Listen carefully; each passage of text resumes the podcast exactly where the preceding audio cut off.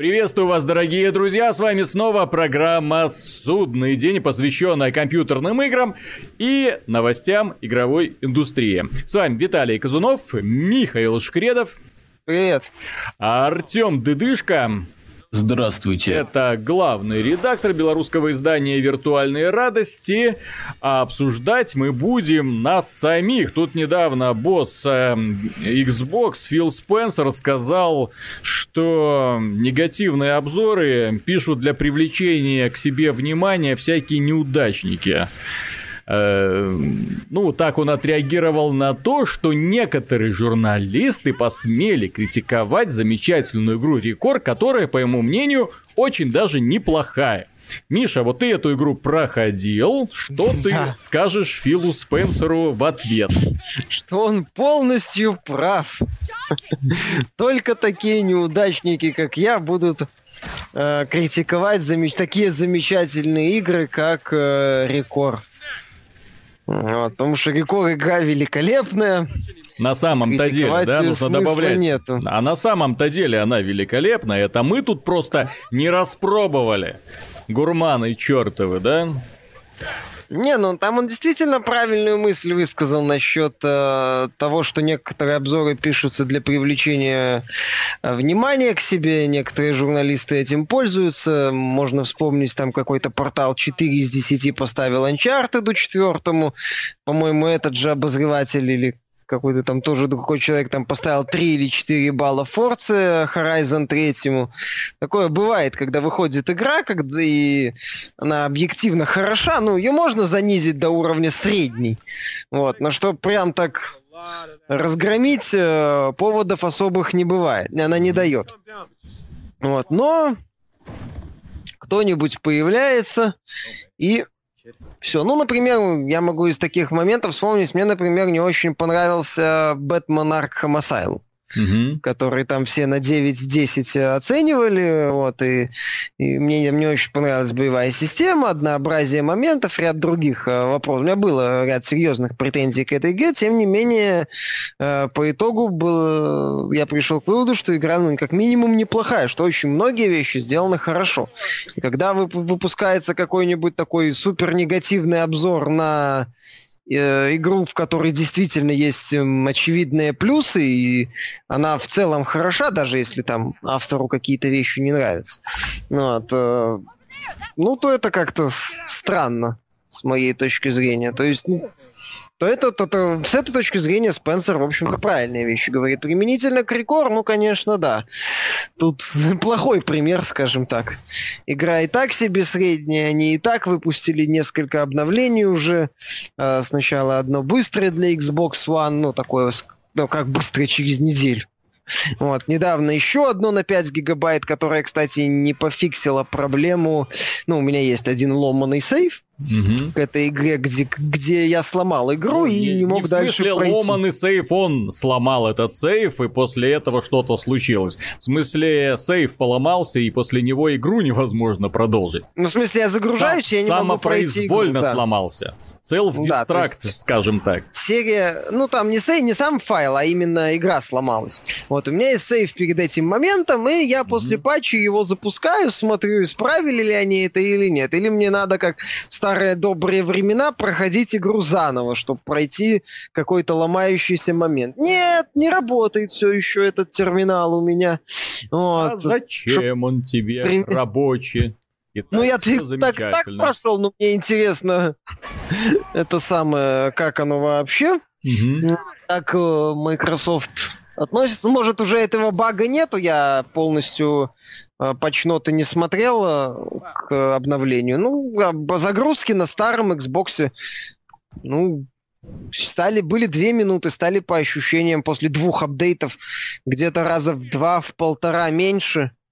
Ну, понятно. Ну, Давай у Артема спросим. Все-таки человек курирует кучу авторов, которые периодически, систематически пытаются привлечь к себе внимание. Критиковать, чтобы просто залажать, не вижу смысла абсолютно. Так, чтобы мое мнение не совпадало с мнением, ну, каких-то там народных масс, есть всегда какой-то угол зрения. Вот ты под этим углом зрения смотришь. Элементарно даже, если ты там любишь стратегии, то ты обозреваешь шутеры и говоришь, что это плохая вещь. Если ты любишь там, не знаю, фантастику, фэнтези ты не воспринимаешь никак. Ну, не знаю, я фанат фильма «Брат 2», например, я от балды говорю. А тут какие-то эльфы ну, я смогу придраться, смогу поставить там низкую оценку, но э, причем ко мне вопрос, вы нафига смотрите на последнюю цифру? Вы почитаете, там будет написано, что игра плохая, потому что в ней эльфы, это несерьезно, это для детей, это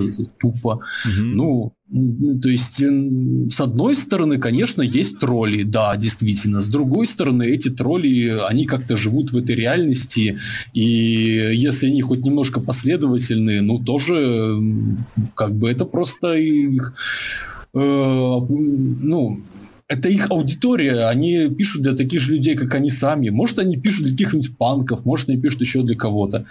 Всегда вопрос к людям, которые критикуют журналистов, вот глядя на оценку. Ой, вы поставили слишком большую оценку. Ой, вы поставили слишком низкую оценку. Ребята, нафига я пишу там 10 тысяч знаков?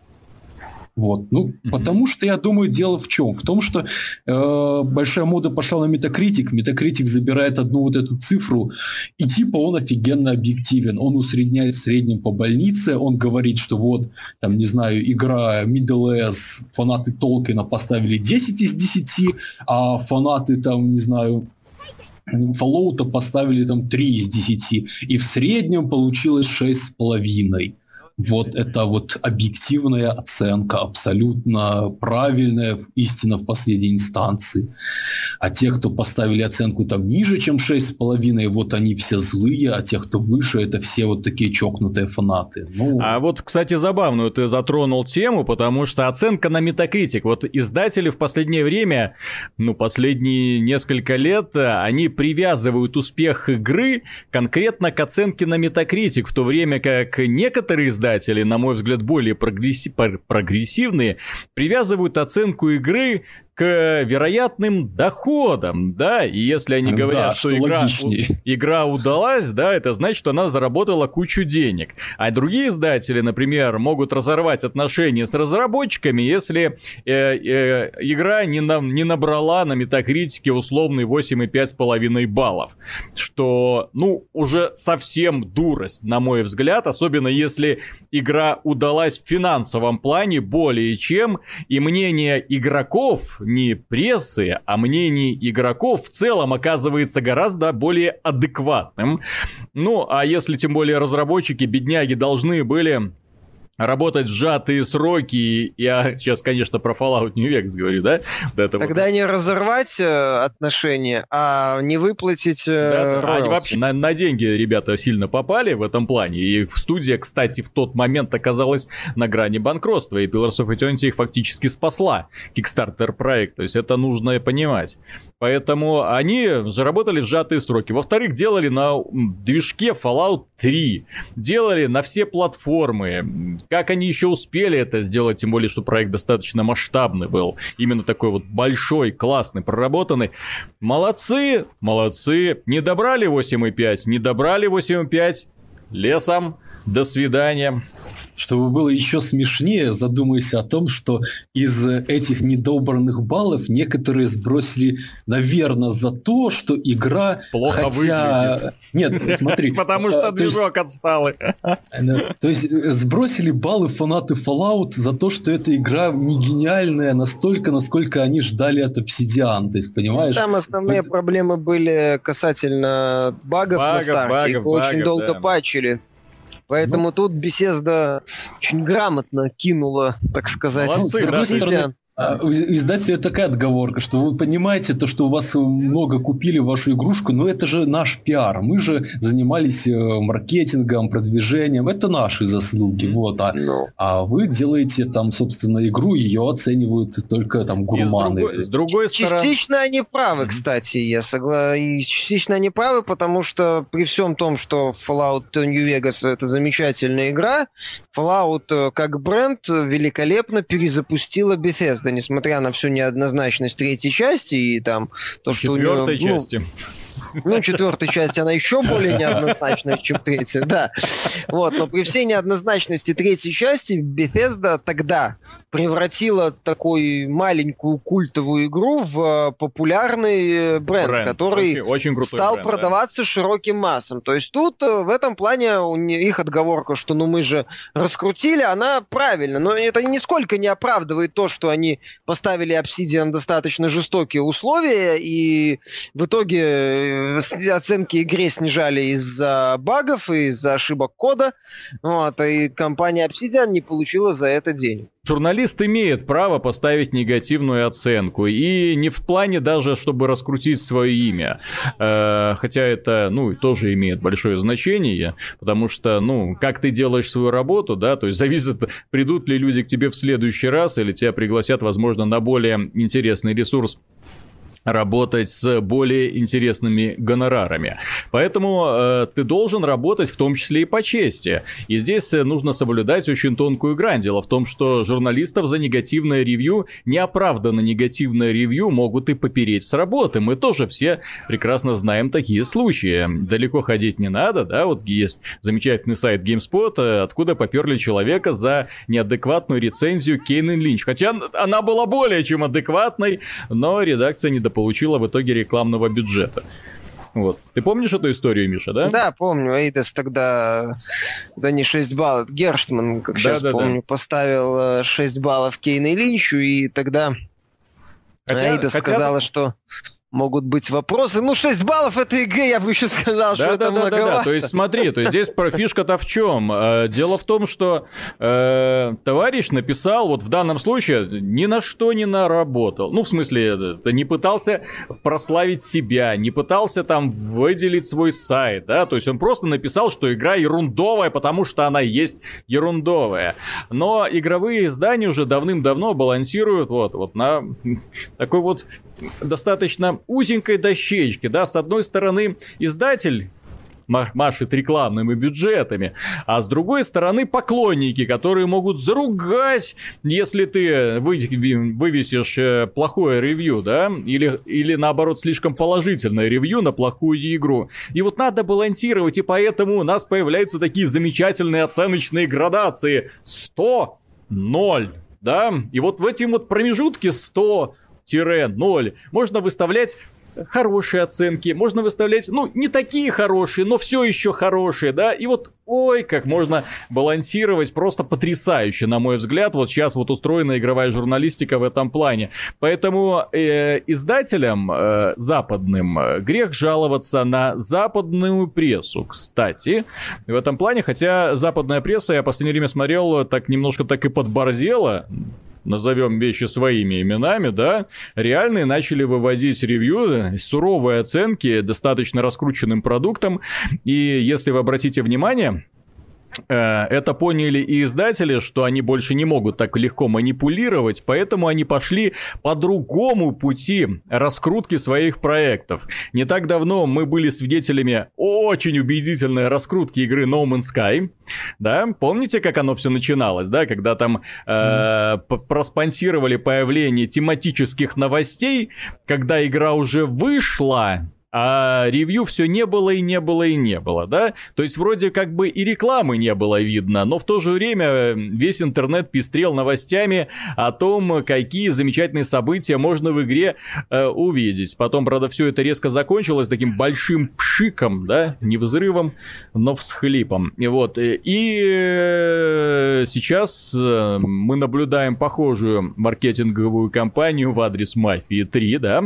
Спасибо компании Take-Two за повод э, позлословить немного. Дело в том, что игра вышла, но журналистам ее не стали рассылать. Э, поэтому они посмотрели, и сейчас будет все опять же полниться новостями в стиле первые 15 минут мафии. Что мы увидели в мафии? Проект достаточно долгий, поэтому ревью раньше понедельника, вторника можно не ждать, а публика будет просто читать новости, которые идут сплошным потоком про одну единственную мафию. Это вам, простите, не Gears 4, да, Gears of War 4, которая, ну вот, разослали журналистам, а, поставили строгое эмбарго, все подготовились, в час в день D, что называется, ребята вывесили ревью на сайтах, все, машина запущена, все пошло, все играют, да, то есть бум, ну вот, вся информация дальше уже, что называется, по обстоятельствам. А здесь вот журналисты практически поставлены в безвыходные условия, все танцуйте как хотите, но вы будете генерировать контент по этой увлекательнейшей игре, потому что это же Мафия 3, продолжение Великой Мафии 1 и не такой великий, Великой Мафии 2 продолжение, которое надо бы Godfather 3 назвать, и издатель почему-то 2K, а не Electronic Arts. Вот mm-hmm. два вопроса пока по Мафии 3. Ну, странная политика. Не странная, у Bethesda было то же самое, когда они ну, продвигали У Bethesda была отмазка, там был, э, там был мультиплеер и SnapMap, который оказался ненужной хренью. Да-да-да, типа, живой. типа того. Вот, э, ну, Опять же, это зависит от качества игры. Тут, Blizzard эм... уже давным-давно на, Blizzard делает на мультиплеерные пресс, на прессу игры. все вот так вот кладет. А Activision не сильно так пытается всех развеселить. Для меня было сюрпризом, к примеру, э, что Call of Duty, вот, э, ну, ключи так обычно рассылают, да, для того, чтобы подогреть интерес к выходящим DLC, да. То есть э, DLC к четвертому дополнению для Black Ops 3 они даже не рассылали, мол, а зачем? А вот уже зачем? Да, вот, мы уже тут поготовим рекламную кампанию Call of Duty Infinite Warfare, и вы должны сейчас играть и э, всячески распространять информацию о Call of Duty Modern Warfare Remastered. Видите именно ремастерит. Вот именно. Ремастерит вот сейчас вы должны показывать, а не четвертое DLC. Потому что если вы будете показывать ремастерит, люди пойдут и будут покупать какой-то там э, Legacy Edition, да, Call of Duty Infinite Warfare за сколько там долларов? За 80 долларов, да? То есть они за... да. Да, а не за 60. То есть потому что всем хочется поиграть в Modern Warfare Remastered. Они так и так будут покупать, будут материть Activision, будут рассказывать, а что куда этот мир катится, а, да. Но... А куда ты денешься? Ремастер-то отличный, судя по, по роликам. А я, так не по роликам. Мне-то прислали код на ремастерит, понимаешь? Четвертое DLC для Black, для Black Ops 3 э, им уже как бы не надо, поэтому не прислали. А вот ремастерит ключик уже есть. Ну, мы, в ней мультиплеера нету, да. То есть мультиплеер еще не включили, но компанию посмотреть можно. Давайте коротенько пройдемся по этой теме. Э, что такое Call of Duty Remastered? Ты знаешь, э, вы знаете, дорогие друзья, вообще все, как я рад тому, что наконец-то вернулась та самая часть, с которой началась эпоха тотального доминирования Call of Duty. Потому что нельзя утверждать, ой, нельзя отрицать того, что Call of Duty в течение долгих лет доминировала на рынке. Она фактически определила лицо прошлого поколения. Она породила вот это огромное количество Call of Duty клонов. Она установила моду на игры в комплекте, так называемые игры 3 в одном, где есть компания, кооператив, мультиплеер. Она придумала интересную концепцию мультиплеера с продвижением именно ролевой составляющей, то есть чтобы игрокам постоянно было к чему стремиться, выполнять разнообразные задания, прокачивать оружие, прокачивать класс, откатываться назад и начинать все заново, вот, до бесконечности. И это потом было использовано огромном количестве прочих других продуктов и с большим успехом прода- продается сейчас. Кстати, продолжает продаваться сейчас.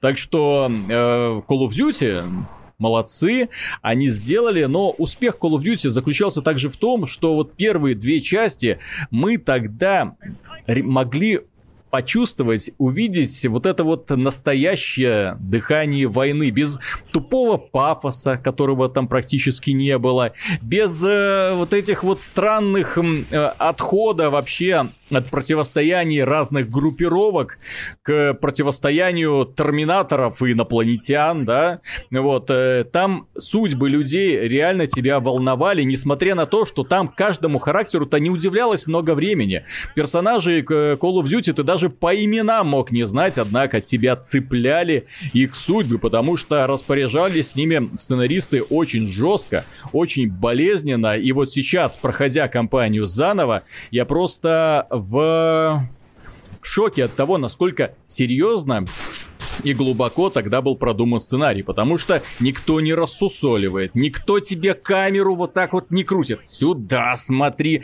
вот здесь мы придумали классный план, поэтому ты будешь смотреть вот сюда, не туда, не туда, вот сюда. То есть там свобода абсолютного управления, она покоряла на самом деле. То есть когда ты мог свободно смотреть куда угодно, но елки-палки, вот на горизонте атомный гриб растет. Естественно, ты будешь смотреть на атомный гриб, да, ну, в том числе никто не говорит тебе, что ты не, не можешь смотреть. И это еще больше тебя сближало с твоим героем, который через несколько секунд, увы, погибал. Ну вот, потому что не пережил падение с вертолета. Там не такие суперлюди, которые сейчас в Call of Duty. И вот эта вот близость э, к, что называется, к простому смертному, к простому русскому солдату... Э, простому русскому, за русских солдат там, к сожалению, ни одной истории не было. К простому солдату, к простому человеку, она на самом деле э, вызывает уважение, тем более, что героев нам позволяли играть за разных героев, за разные стороны конфликта, за злодеев, за хороших, за плохих, э, за неопределенных определившихся, что называется, да. Вот, поэтому э, и не все они, далеко не все они заканчивали в итоге хорошо. То есть мы э, оказывались в эпицентре, ну, почти реального такого вот конфликта. И на самом деле ту работу, которую проделали сейчас разработчики из Raven при поддержке многих других разработчиков, это на самом деле ремастерит версия, это очень крупный про- проект для э, Activision ну, ремастер такого уровня они еще не делали. Вот, да. То есть это полностью перерисованная графика, полностью перерисованные эффекты. Я не назову эту графику блестящей, я не назову, что она там повергает в шок. Нет, она эм, сейчас смотрится так довольно-таки отстала, но отстала по меркам, знаешь, так вот, ну, где-то позапрошлый год, да, ну вот где-то так. То есть детализация могла бы быть получше текстуры немного четче, но зато она идет на PlayStation 4 э, с частотой 60 кадров в секунду, отличная оптимизация, все бегает, мгновенные загрузки, претензий никаких нету. И что э, меня больше всего порадовало, все отмечают, что в игре э, обновили графику, они обновили звуковой движок. Ребята, вы не помните, какой ужасный звук был в первых частях Call of Duty. Он был ужасен. Особенно это касается звуков оружия, позиционирования, глубины звука, вот эту вот атмосферу. Здесь теперь вот Калашников, он звучит как Калашников, вот он гремит в руках. Пролетающий над головой самолет заставляет вжиматься в землю, такой... Так и ждешь, что сейчас ударной волной накроет. Классно. Вот, поэтому... Э, вот тот комплект, который они сейчас предлагают покупать, Call of Duty Infinite Warfare, это такая вот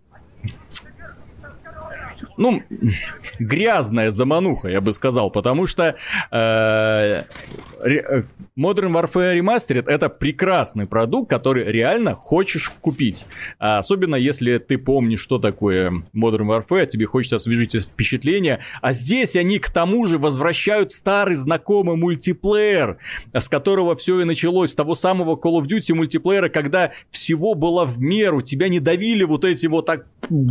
Здесь уже начинаешь заходить в новую часть Call of Duty, уже просто глаза разбегаются от того, что там они уже еще напридумывали. А сейчас еще у нас вот такая вот система развития класса. Вот здесь у нас еще 20 тысяч киллстриков, э, перки, оружие, обвесы, все, что хочешь, все можешь сделать. А там вот это вот всего было в меру. Три киллстрика, автоматики, пистолетики, строгий набор ты можешь с собой взять, все, иди воюй. И это немного уравнивало шансы, и э, в конце концов, черт побери, здесь приходится бегать и ползать, а не прыгать э, через стены и бегать по стенам. Ну вот, поэтому вот э, в данной части мной лично, вот парадоксально, в этом году данная часть воспринимается очень свежо. Почему? Потому что Infinite Warfare, который я успел поиграть на выставке Игромир, а там ну, прыжки, беготня по стенам. Titanfall, прыжки, беготня по стенам. Но, ну, так что вот возвращение к истокам, так к более э, реальным событиям, что называется, с противостоянием реальных сторон, а не каких-то космических пришельцев и зомби-нацистов, вот э, этого очень не хватает серии Call of Duty, и пока Infinite Warfare устремляется там на космических кораблях вперед, вот реально эта игра, Infinite Warfare, интереса не вызывает у меня вот вообще. Э, Modern Warfare Remastered я минуты считал, вот когда игра загрузится, вот сейчас. Вот Ар... интересная, кстати, тема про шутеры, которые беготня по стенам, крюки, кошки и прочее. Mm-hmm. Вот, по-моему, когда-то Counter-Strike э, нехило так подвинул Unreal и Quack, именно как раз за счет того, что Реализма, он да. создавал ощущение, даже по-другому скажу, ощущение, что ты играешь в страйкбол, просто не пачкаясь в грязи, да, то есть в страйкбол не всякий может выбраться, нужна команда, нужно деньги, нужна погода, а тут ты раз в клуб, и ты уже играешь в страйкбол за границу как-то угодно, для разных возрастов свои названия, вот, э, и, ну да, то есть ты с друзьями причем, ну вот, э, как бы соревнуешься, вот эта вот фишечка была, почему это никто, ну как бы потеряли, ну понятно, что хотелось там буйство фантазии, но вот как только кто-то сообразил вернуться, сразу надо полагать, что будет успех. Кстати, именно поэтому, на мой взгляд, э, во многом поэтому игра Rainbow Six Siege до сих пор остается в крайне популярной, и люди ее покупают с большим удовольствием и продолжают играть. Как я уже писал в обзоре, несмотря на то, что цена на игру явно завышенная, куда вы с подводной лодки денетесь? Аналогов подобным проектам нету, а настроенная игра замечательно, соответственно, вам придется в нее играть. Так, ну а поговорим мы всерьез про VR. VR мы поговорим по одной простой причине. Выставка Игромир позволила прикоснуться, опробовать вот на месте сразу все три виртуальных шлема. Э, PlayStation VR вот-вот уже выйдет, э, а интернет уже полнится обзорами, обзорами на игры. И вот э, Миша, вот что-то я не наблюдаю хитов для PlayStation VR. Вот э, как ты считаешь, э, такому устройству нужен какой-нибудь стимул для того, чтобы завоевать своего покупателя. Или он как может... и любому другому. Или он может обойтись без этого, просто став такой игрушкой, да? То есть хочу куплю, а потом что-нибудь выйдет. Ну, нет, скорее первое. Все-таки мы говорим об элементе развлекательной бытовой электроники, которые покупают под конкретное развлечение. То есть, э, ну, там, не знаю, телевизор можно купить, пусть будет все равно смотрю. HDR телевизор, может когда-нибудь и HDR буду использовать. А такой элемент, как VR, это как э, в каком-то смысле как игровая консоль, э, которой нужен систем селлер, который нужен проект, э, на который ты гли смотришь и говоришь «хочу», надо бы. Ну, то есть, если мы говорим о том, что сейчас есть подборка инди для VR, ну, этого мало. На старте нужен систем селлер, ну, такой более-менее привлекательный проект, крутой, относительно, там, пускай хотя бы там на условные крепкие 8 баллов с хорошим количеством контента. Не инди-проект, а именно такой крупный проект. Вот, чтобы ты посмотрел и сказал, надо бы. А не ждал, чтобы э, по итогу когда-нибудь э, купить по совокупности. Вот э, VR сейчас можно покупать, что называется, по совокупности качеств плюс надежда на вырост. Ну, по совокупности мини-проектов, давай так это назовем.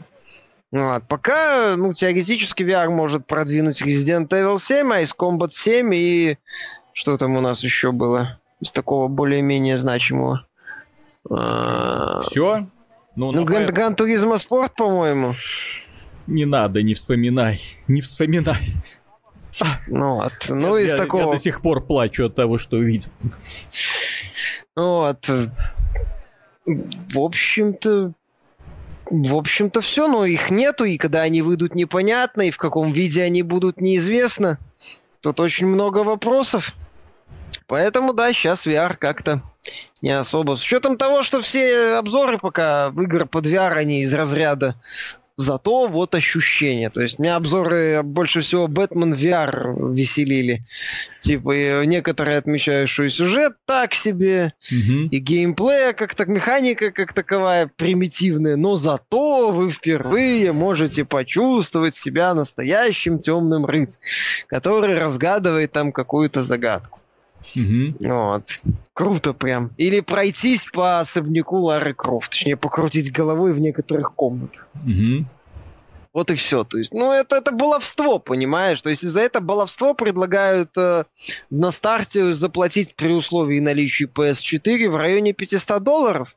Ну, VR плюс э, камера, плюс, возможно, мув. А если есть, ну, минимум, минимум 400. Вот. Плюс, опять же, эти игры стоят там сколько VR-овские проекты? 20 долларов в среднем. Некоторые по 20, некоторые, по-моему, плюс-минус дороже, дешевле. А вот зачем вот. ты такие неудобные темы вспоминаешь? Вот зачем? Опять же, они длятся Специально по часу. подставляешь технологию. И бедных, да, и бедных создателей, которые были вынуждены не спать днями и ночами, придумывая эти свежайшие концепции. Потому что... Свежайшие концепции крутить головой или рельсовый шутер? Какой из этих свежайших концепций ты имеешь в виду?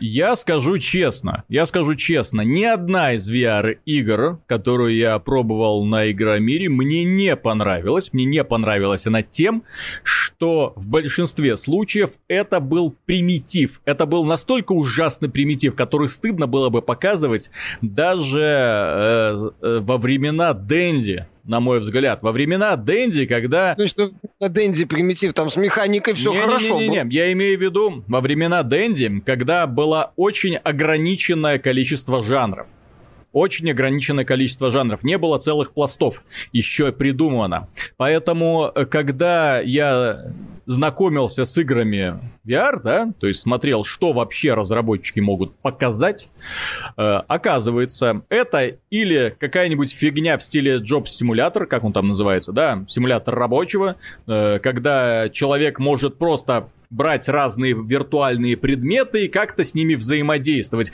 Это может быть, простите, шутер, тир. Тир, это... Рельсовый это, тир. Это, Рельсовый это, тир, не шутим. Это даже не рельсовый тир. Проблема в том, что это даже не рельсовый тир. Рельсовый тир в стиле House of the Dead тебя двигает сцена вперед. То есть у тебя, ну, хотя бы возникает ощущение, что это ты двигаешься вперед. А на VR из-за большой проблемы с передвижением, то есть ты не можешь управлять движением камеры, движением героя без того, чтобы тебя не начало колбасить и подташнивать. Э, ну, я говорю лично за себя, потому что я пробовал играть в такие игры, в шутер, где можно управлять камерой. Я выдержал вот буквально две минуты, потом снял, и меня еще где-то минут пять шатало.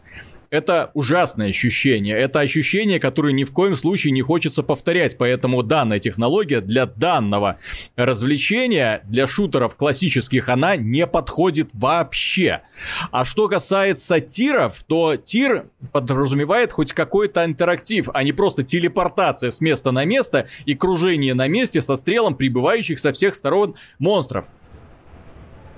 Тем более, ну, в том когда... же House of the Dead, э, например, извини, что перебиваю, там сцена могла быть неплохо поставлена. Там герой резко поворачивался в сторону, потом поворачивался в другую сторону, что-то происходило, что-то взрывалось. Там, там неплохой такой элемент постановки был, да, кстати. Да, да. Тем более, тем более, когда мы говорим, что э, штир, вот данный, который предлагает виртуальная реальность, тебе предлагают купить игровое устройство для начала, потом к нему очень дорогую э, гаджет, потому что шлем виртуальной реальности это все-таки гаджет, очень дорогой, То есть для PC это будет 800, э, от 800 евро и дальше, если тебе нужны контроллеры. А они тебе нужны, потому что без э, контроллеров ты не поиграешь. Вот в такие вот веселые игрушечки, да?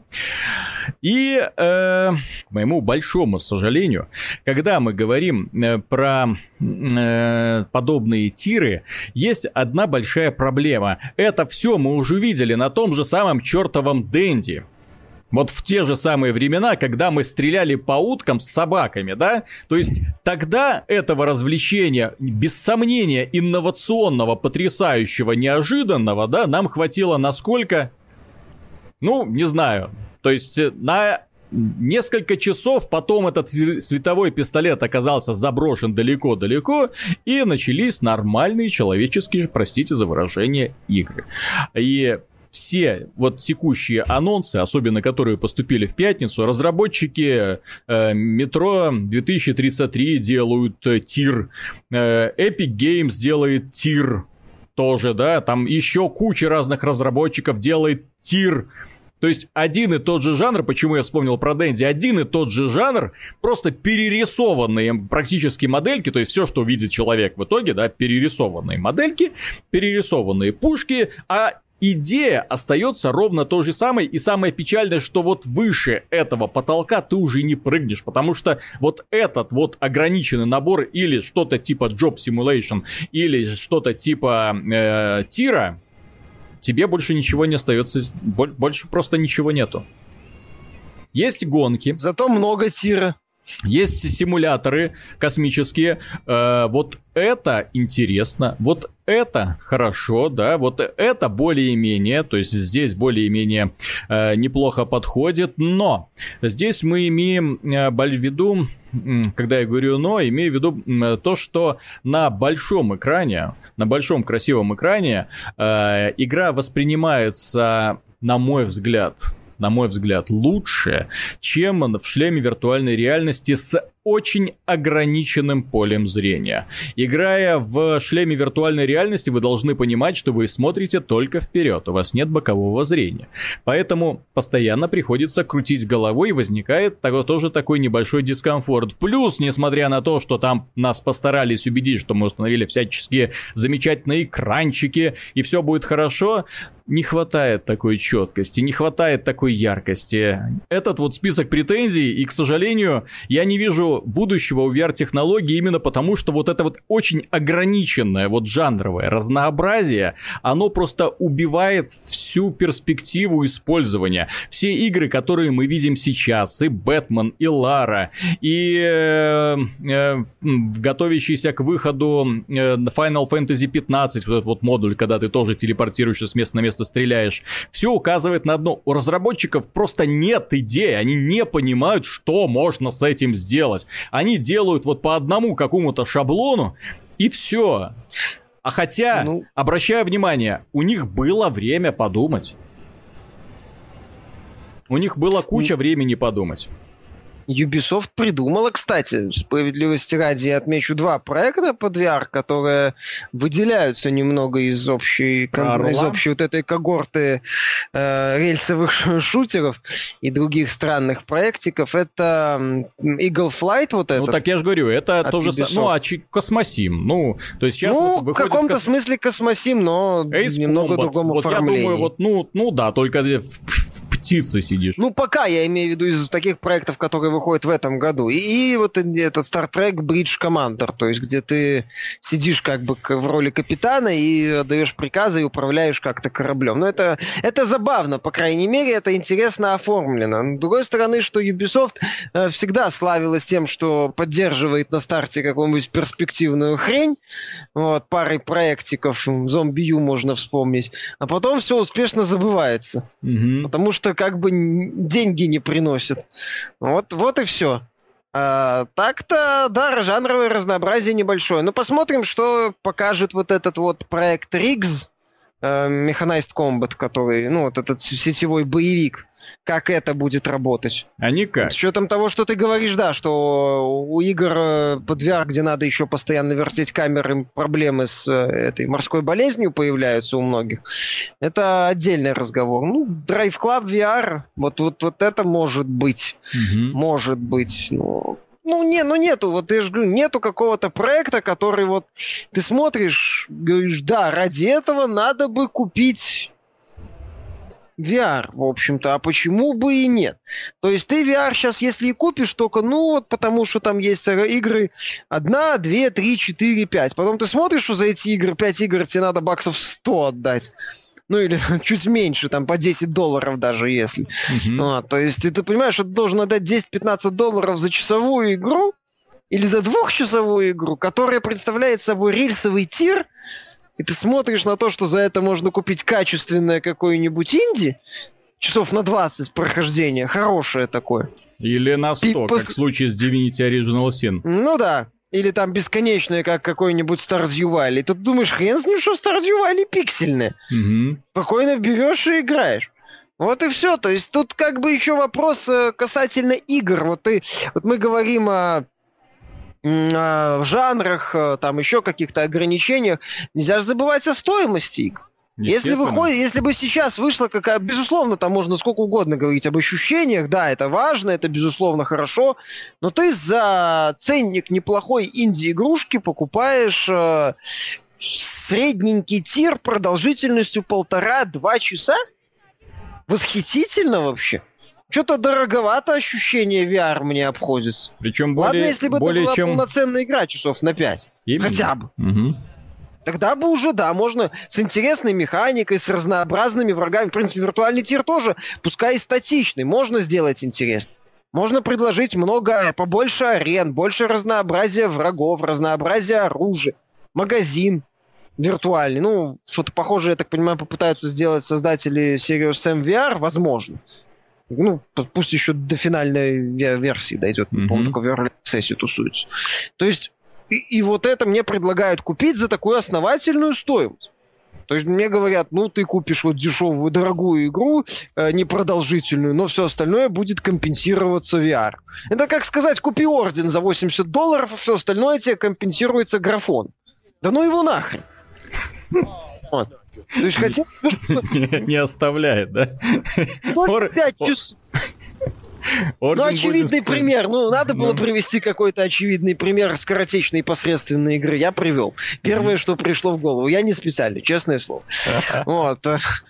Э, и ладно, ну, потому что если, например, Ванквиш за 4 часа, так там механика великолепная, я в него часов 40 наиграю. То есть игра должна быть еще и увлекательной, и, и реиграбельность быть, а там, опять же, какая может быть реиграбельность в примитивном тире?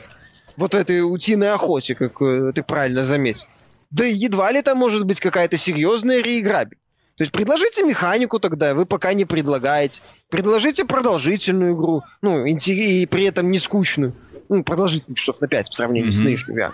Не предлагаете. Что вы предлагаете? Вы предлагаете заплатить серьезные деньги за э, свистопердельные ощущения.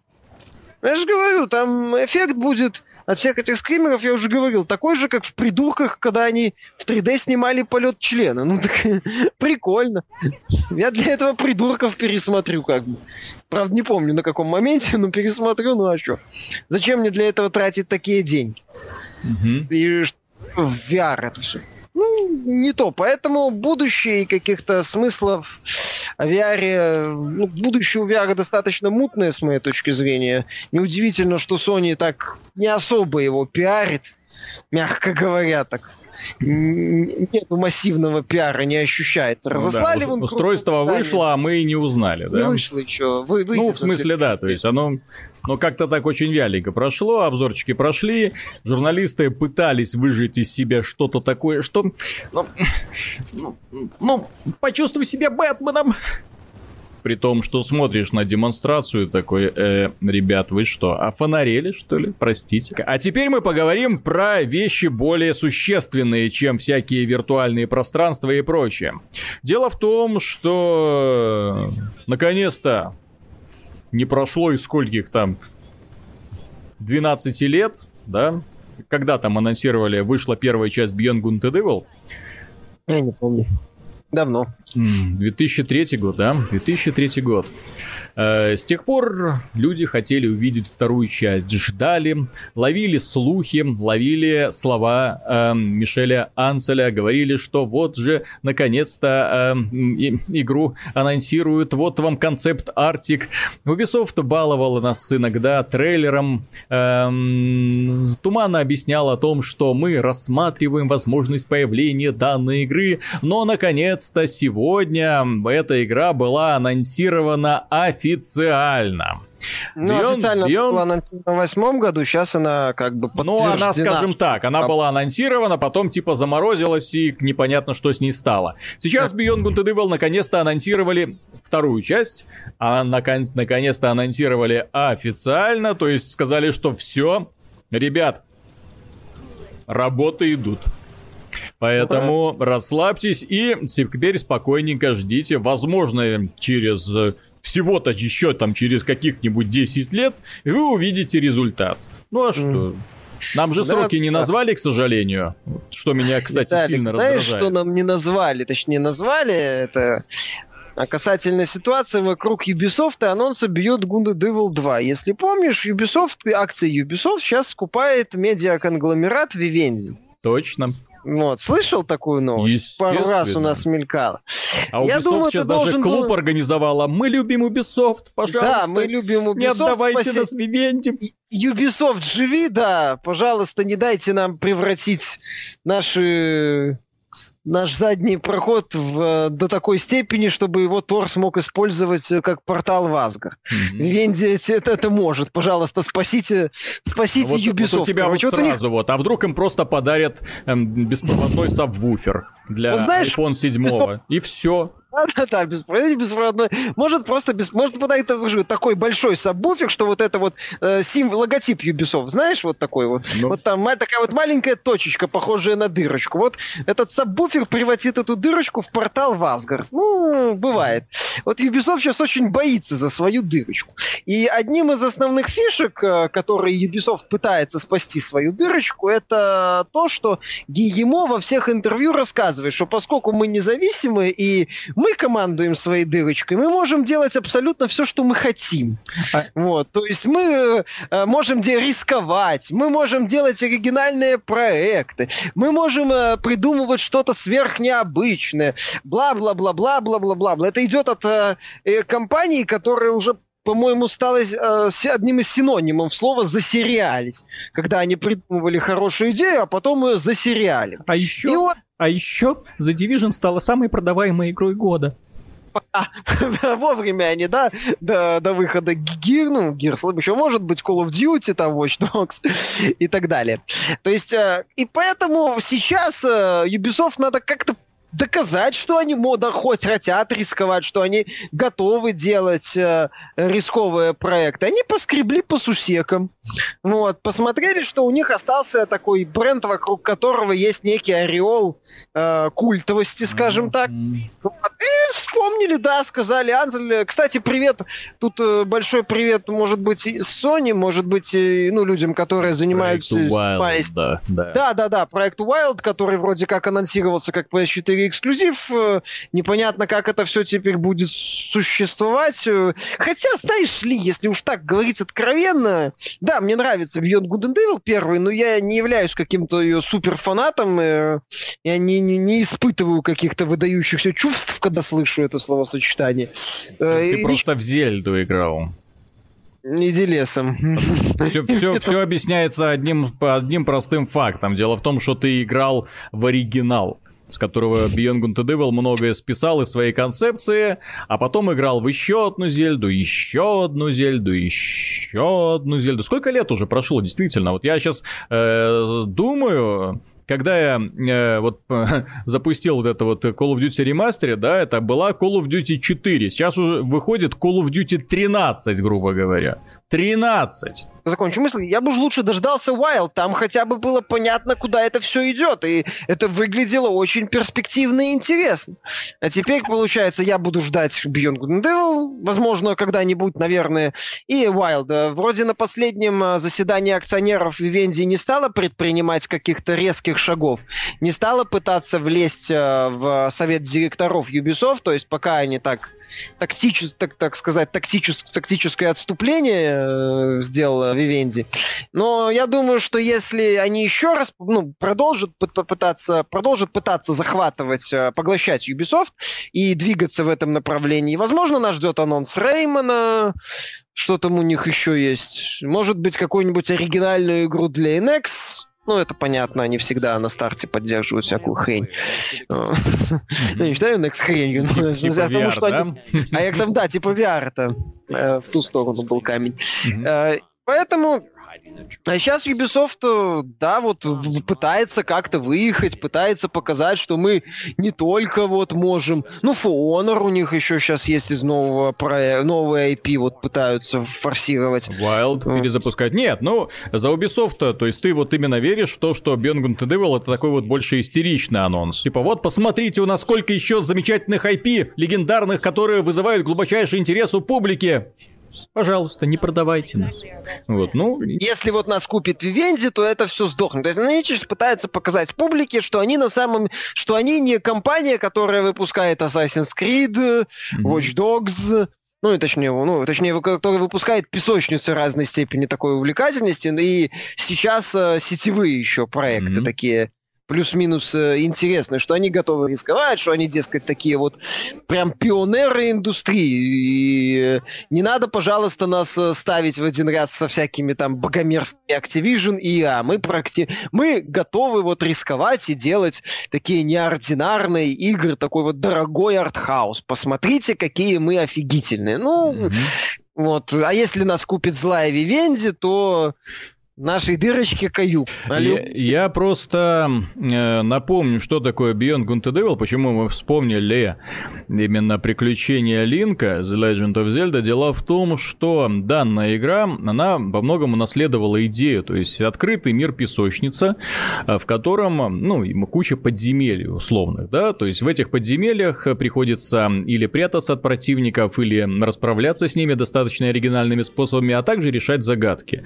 Все это и а были еще, кстати, классные битвы с боссами. То есть все это выливается в итоге э, в очень интересную такую вот смесь. Э, живой интересный мир, отличные герои, э, дядя Свин зажигательный, классный. Интересная история заговора. заговора. Мы играем за... Играли за девушку-репортера с зелеными волосами, которая еще охотилась, фотоохотилась за всякими редкими животными, зарабатывала денежки на апгрейды. То есть все это было очень и очень интересно построено. Вот. Но для того, чтобы сделать такую игру, мало нарисовать большой мир. К сожалению, для Ubisoft мало просто нарисовать большое пространство. Нужно привлечь очень грамотных гейм-дизайнеров. Вот таких людей, которые придумывают им интересных, необычных, нестандартных, разнообразных, главное, боссов, которые делают разнообразные, интересные, необычные, классные подземелья с кучей э, голова головоломок, э, врагов, э, разнообразной занятости для девушки, интересные жизненные ситуации. Ну и все это, конечно же, заворачивается в увлекательный сюжет, который может быть простым, но обязан быть увлекательным, да, то есть таким вот напряженным, классным, чтобы с погонями, там, э, с криками, визгами и прочим. Ну, дядя Свин визги обеспечивать умеет. Так что в данном случае, учитывая опыт последних игр Ubisoft, Ubisoft, вот как-то не верится, что они могут сделать именно хорошую большую игру в открытом мире с хорошим геймдизайном. Вот, э, игры типа Assassin's Creed, там все крутится вокруг героя, а процесс достаточно однообразен. А в играх типа Beyond Good and Evil и э, The Legend of Zelda герой э, достаточно прост, а мир вокруг него крайне сложен. Вот это вот, э, вот это очень классное правило, к сожалению, немногие разработчики разработчики понимают. Вот, кстати, Darksiders в этом году. Э, в этом месяце выходит переиздание э, с улучшенной графикой для современных э, платформ. Э, вот там очень классно поняли, что такое Legend of Zelda и грамотно использовали это правило. То есть, если вы хотите вот увидеть, что такое, вот от чего тащатся э, поклонники платформы Nintendo, вот Darksiders это самое то, плюс бои в стиле God of War, то есть два в одном. Если пропустили в свое время эту серию, Первую часть. Первую, первую, первую, первую, первую часть обязательно нужно посмотреть, потому что вторая, увы, совсем не в стиле первой сделана.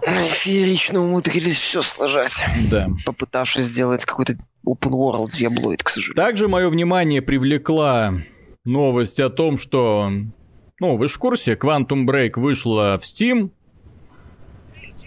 ну, Специализированные ресурсы провели тестирование.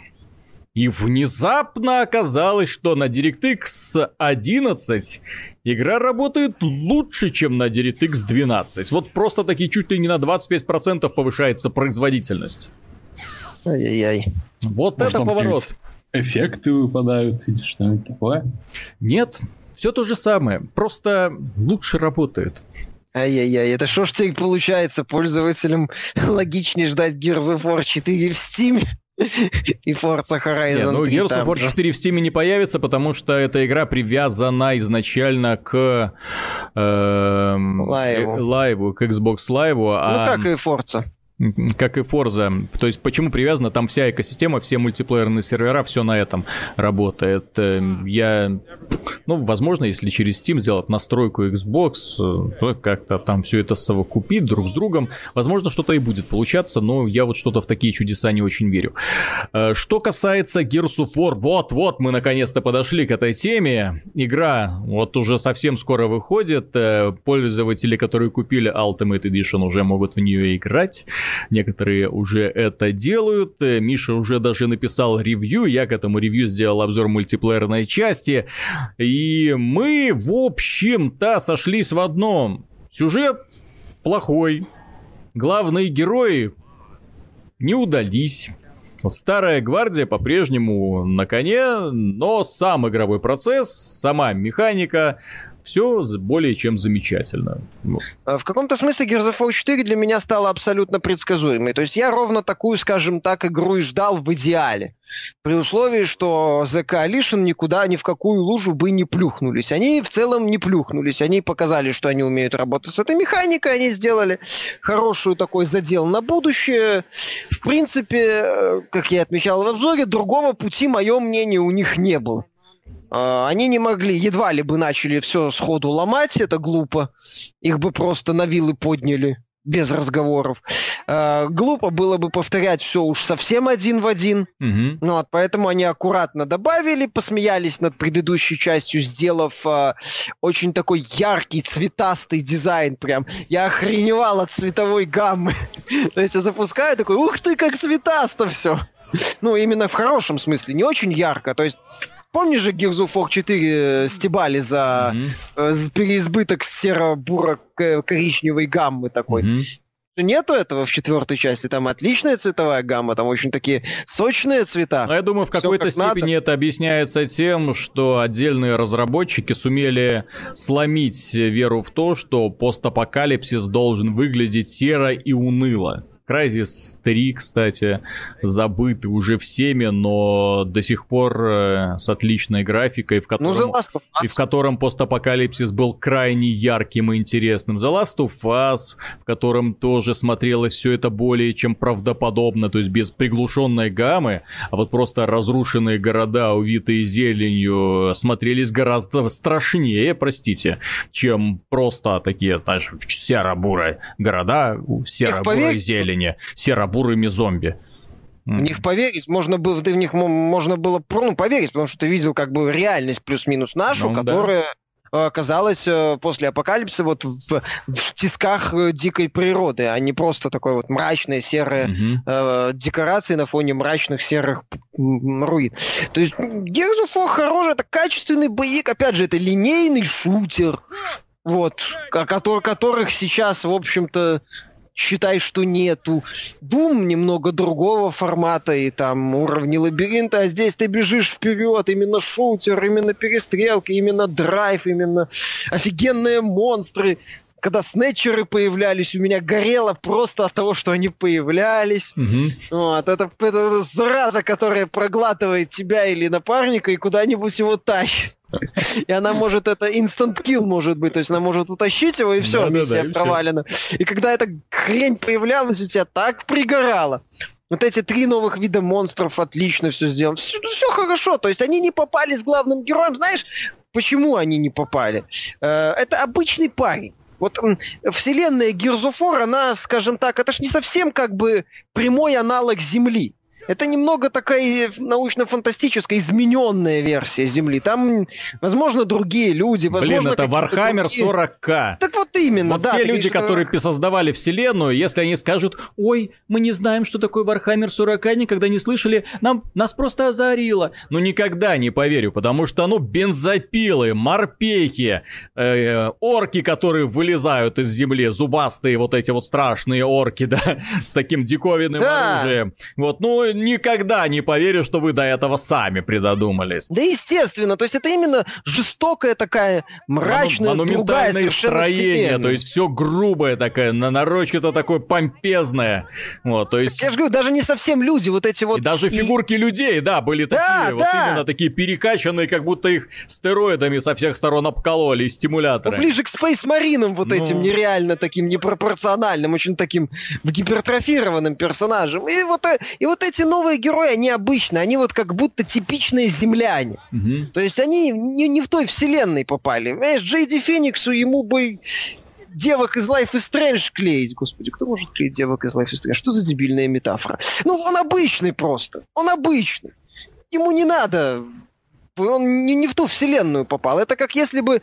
Э, ну, представь игру по Warhammer у. Значит, не в ту вселенную. Где... Мне этого парня не хочется видеть ни в одной вселенной. Актер, который его озвучивал, испортил Спартака.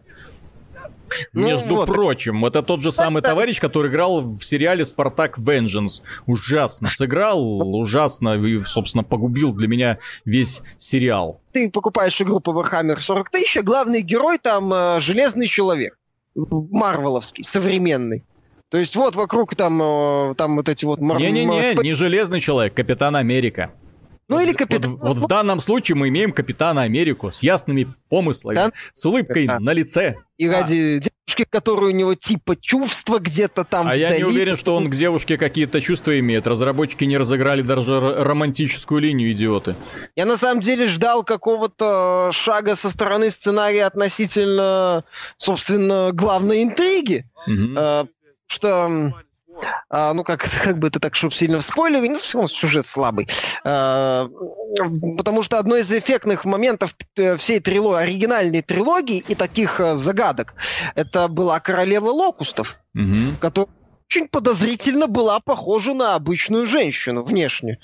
То есть как-то очень совсем не из рода локустов. Да, да, да, да, то есть как-то такая вот принципиально, опять же, с учетом того, что локусты и вот эти, ну, их аналоги из этого, это такие какие-то инсектоидные немного создания с элементами размножения своеобразными через коконы.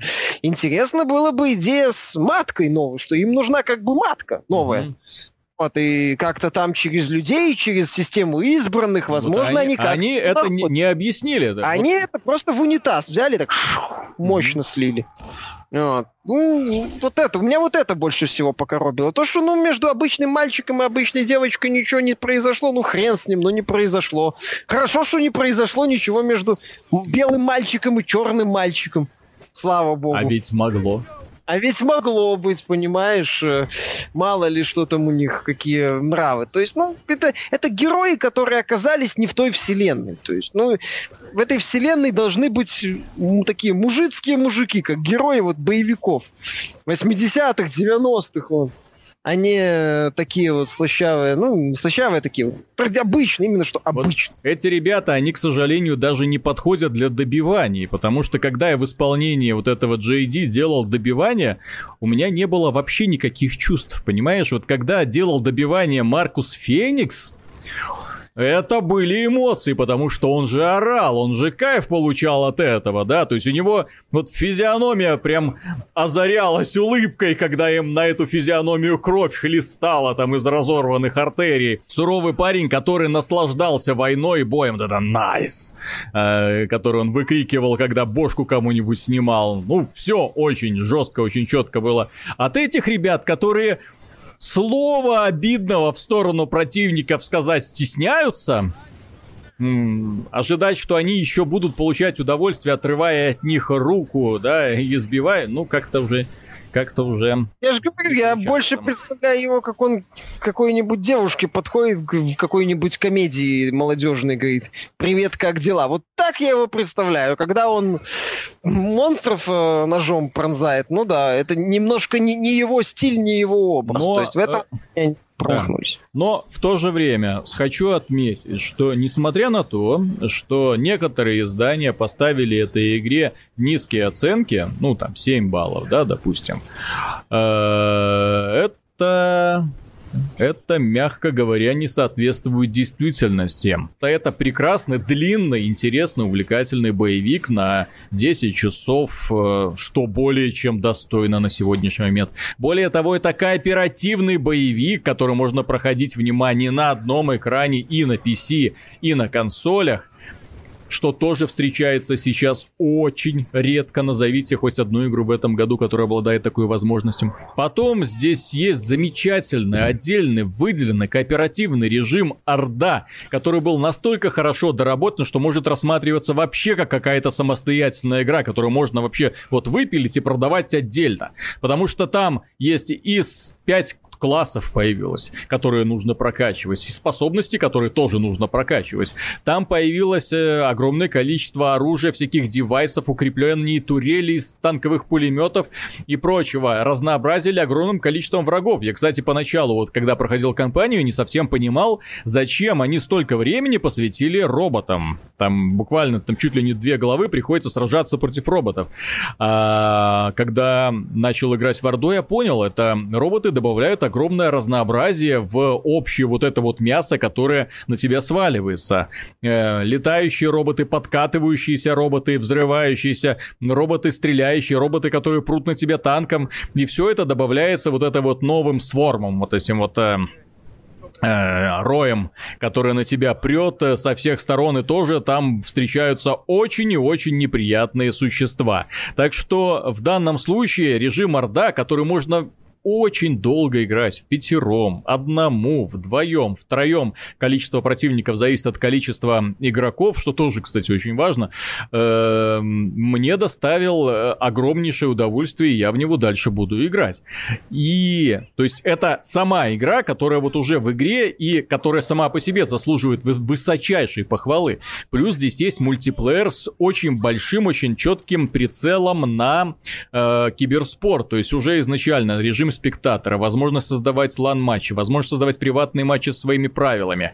Э, интересная система получения... Э, огромное количество разнообразных режимов, причем режимы изначально для понимания игроков делятся фановые режимы и режимы киберспортивные. То есть, когда вот есть четкие команды, 12 раундов, поехали. И вот тогда определяется победитель. Это на самом деле очень классно. И просто фановое такое вот мясо, такое незатейливое, где можно, например, э, меня особенно порадовал режим, где как в э, Call of Duty, Gun Game или в Э, Counter-Strike, есть режим Arms Race, если я не ошибаюсь названием, когда после убийства меняется оружие в руках. Вот да. там в гирях появилось то же самое. Классно вообще выглядит, когда команда, причем меняется одновременно у всей команды. То есть команда делает определенное число убийств, бац, у всей команды поменялось оружие. Поэтому бывает, что хорошая команда, у нее оружие постепенно деградирует, э, в то время как все начинают с очень сильными такими вот мощными базуками.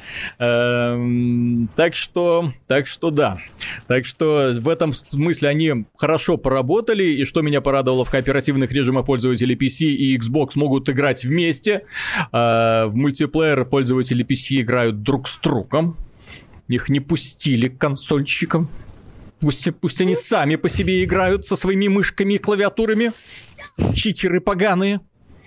Ну вот, да. э, кстати, забавно, да? Когда я спрашивал у э, сотрудника Epic Games на Игромире, я проводил интервью, э, спрашивал по поводу того, что вот у вас есть кроссплатформенная игра в Парагоне между пользователями PC и пользователями PlayStation 4. Не кажется ли вам, что в экшене от третьего лица пользователи PC будут э, иметь большое преимущество?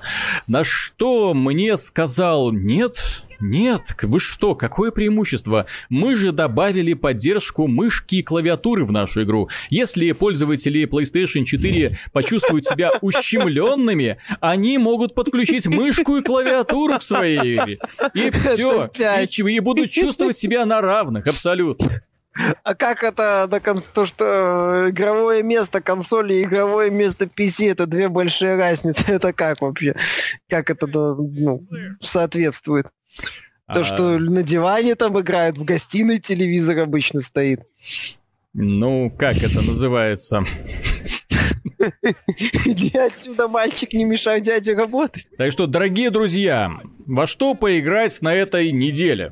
Скоро выходит Gears of War, не слушайте злопыхателей, игра хорошая, тем более, но э, игра хорошая. Просто есть один, один маленький нюансис. Если вы будете покупать эту игру на PC, то вам заранее нужно свыкнуться с тем, что скорее всего будет э, мало игроков в мультиплеере. Пока игра еще не запустилась, но партию мультиплеерную было найти очень тяжело. Понятно, что большинство людей в мультиплеере играет на Xbox. Если что касается кооператива, то здесь вопросов нет, то все замечательно, классно. Люди играют. О том, как ситуация обстоит на PC в мультиплеере, мы сообщим, вот когда игра выйдет. Мафия 3 по объективным причинам мы ничего э, э, хорошая игра или плохая сказать не можем, потому что нам ее, да, код прислали после того, как игра уже вышла, как и прочим журналистам, так что ждите в будущем, ближайшем э, свежих э, мнений, обновлений, что это в итоге такое получится.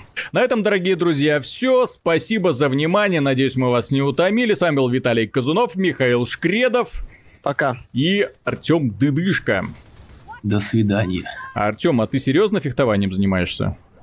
Нет, я боксом занимаюсь, не фехтованием. Черт.